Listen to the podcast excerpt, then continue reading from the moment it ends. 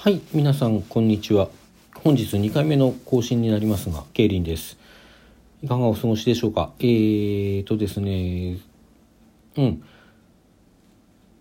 この1月の、まあ正月、どんな正月だったかみたいな話はすでにしたんですが、まあ話そびれたことというか、そんなことをちょっともう少し話しておこうかなと思いました。まあね、サボった分もあるんでね、取り返してみようかなと。えーっ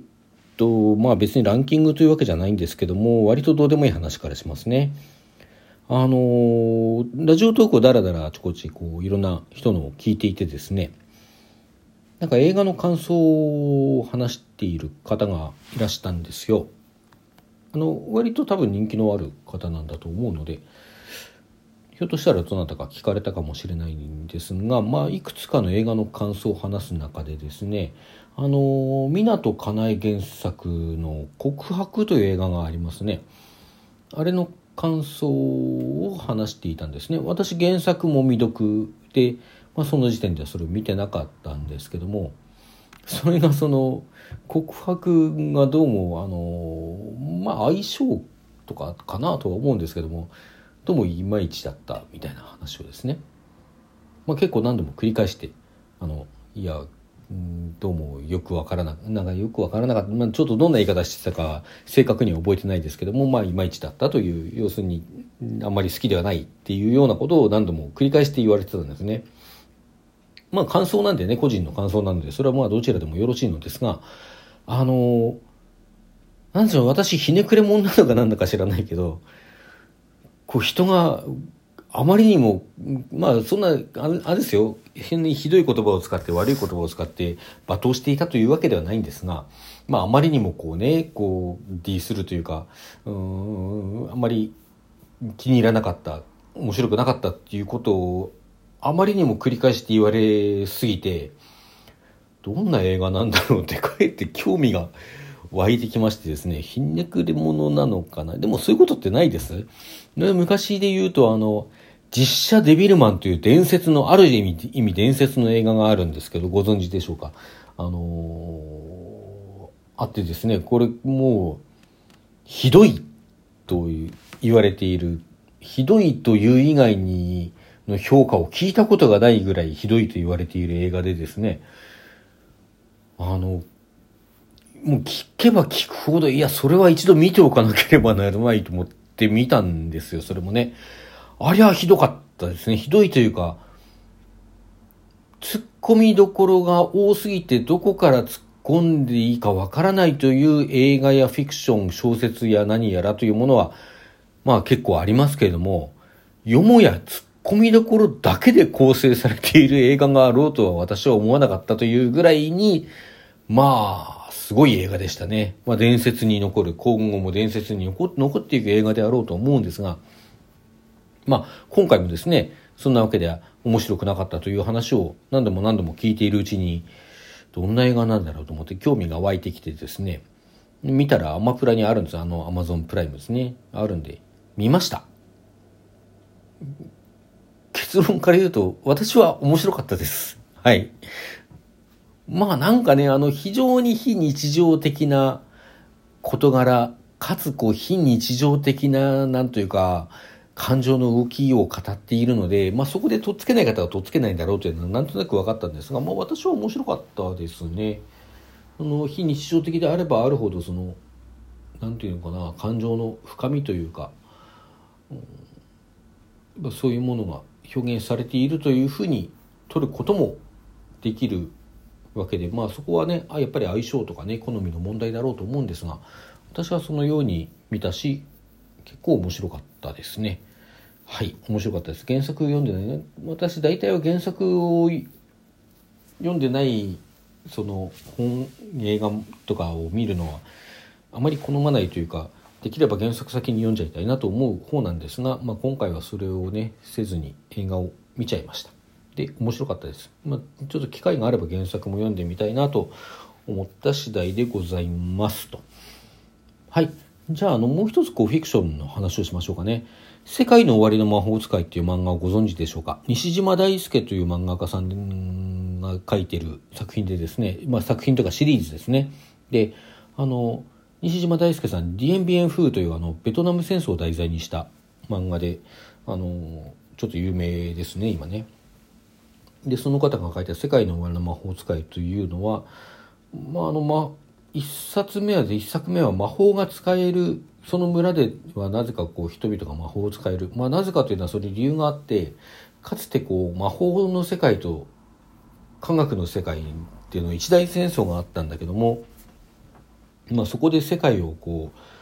滅ぼす寸前まで追い込んだあの凶悪な魔法使いというのを、まあ、講和とともにその魔法使いの身柄が引き渡されて今そこの地に封印されているっていうんですねその封印されている影響でいろんなことが起こってるんだけども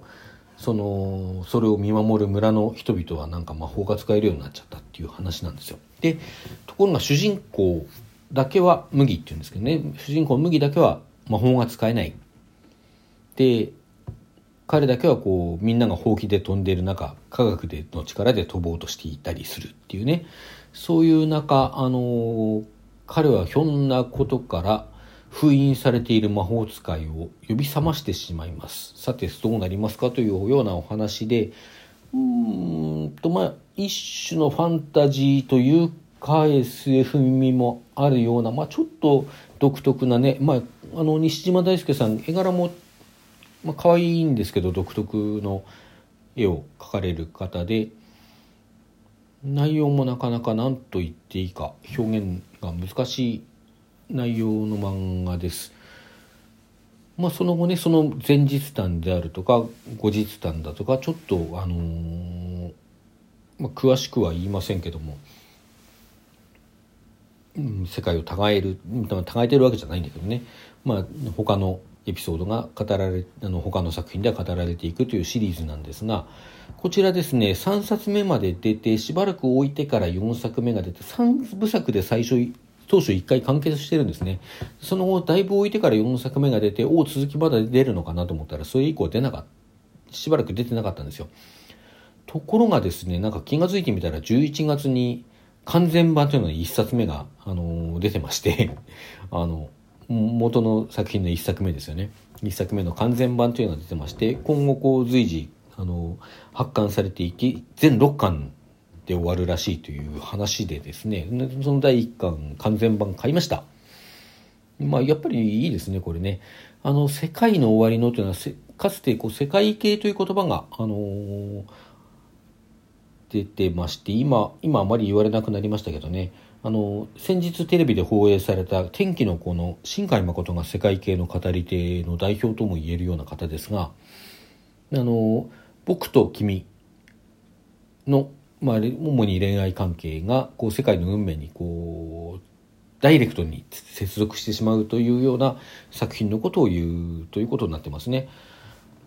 まあ、その世界系ということを意識したタイトルであり内容であるんですが、まあ、ちょっとそのいわゆる世界系とは毛色というかカラーが違うようなことをまああえてであろうと思うんですよね。書こうとしているように見受けられます、まあ、なかなか面白い作品なのでねもし興味がある方は是非読んでいただければと思います。これね本当に知らなかった知らなくてね年年始にその天気の子がたまたまテレビ放映したことでちょっと思い出してあの検索そういえばあれ続きで出てねえのかなと思って検索したら続きどころか完全版の がね出始めていたというような話でした。本当ですね、えー、ちょっと話変わりまして正月にあったことですね。数の子。数の子ね味付け数の子買ってあったんですよ。買ってあって冷凍冷凍で届いてその冷凍したのを冷蔵庫に入れて解凍してたはずが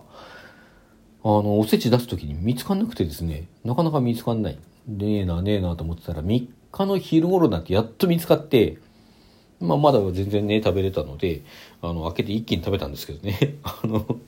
まあ、どこに行ったんだと思ってたんですけどあの最終的には見つかってよかったねという、まあ、大した話じゃないですけどそんなこともこの正月にはありました。という話ですね。そしてそしてそしてそしてですねあのこれ私のこの正月の個人的トップニュースになります分かってたことではあるんですが届くことが分かっていたものではあるんですがあのねねのねさんねねのねさんわかりますね。あの、私が何、わかりますねって、これ初めて聞いてる方はわかんないですよね。私の番組聞いてくださってる方はわかると思うんですが、あの、シンガーですね。かつてそのうちやるねという名前で活動していた女性のシンガーの方で、私去年あの、ねねのねに改名してからの初ライブにも行ってまいりまして、この名前での初めてのこうシングルえバンブー2というのもリリースされておりますので、あの、各種サブスクラ、サブスクリプションでも、サービスでも聞けますし、あの、YouTube でも聞けますんでね、あの、もうぜひぜひたくさん聞いていただきたいと思っているのですが、そのねねのねさんから、年賀状が届きました。イェー、完成というのは、完成ないよね。はいはい。届きました。えー、とですね、これはあの、去年、今12月にライブに行ってきたんですが、そのライブの時にですね、入ったらこう、白紙年賀状渡されまして、何も書いてないね、年賀状渡されまして、要はそこでこう自分の住所と名前を書いて、あの、渡していくと、あの、ねねのさんがこう上に書いてですね、年賀状をくださるというようなことが、あの、行われていましてですね、私あの、住所と名前書いてまいりましたので、年賀状をいただきました。もう、なんか分かってたんですけどね。あの、届くこと分かってたんですけども、あの、あ、そういえば元旦届いてないなと思ったら、2日ぐらいにですね、ツイッターでね、ねねさんが、あの、スタンプがやっと納得いくようにできたんで、出したよっていうようなことをつぶやいていらっしゃいまして、お、来るなと思ったら昨日届きました。うん、まあなんか分かってたんですけど、ちょっと嬉しいですね、やっぱりね。あの、スタンプがまたですね、イラストのスタンプなんだけど、可愛くて、後でこれ、あの、サムネにしとこうかな。うん。あの、ま内容もちゃんと私のことをこう認識した上でのことが書いてくださっていて、まあ、大変嬉しかったですというお話でした。はい、そんなわけで1月にあったことを取りこぼしをですね、お話しいたしました。はい、それでは皆さんさようなら。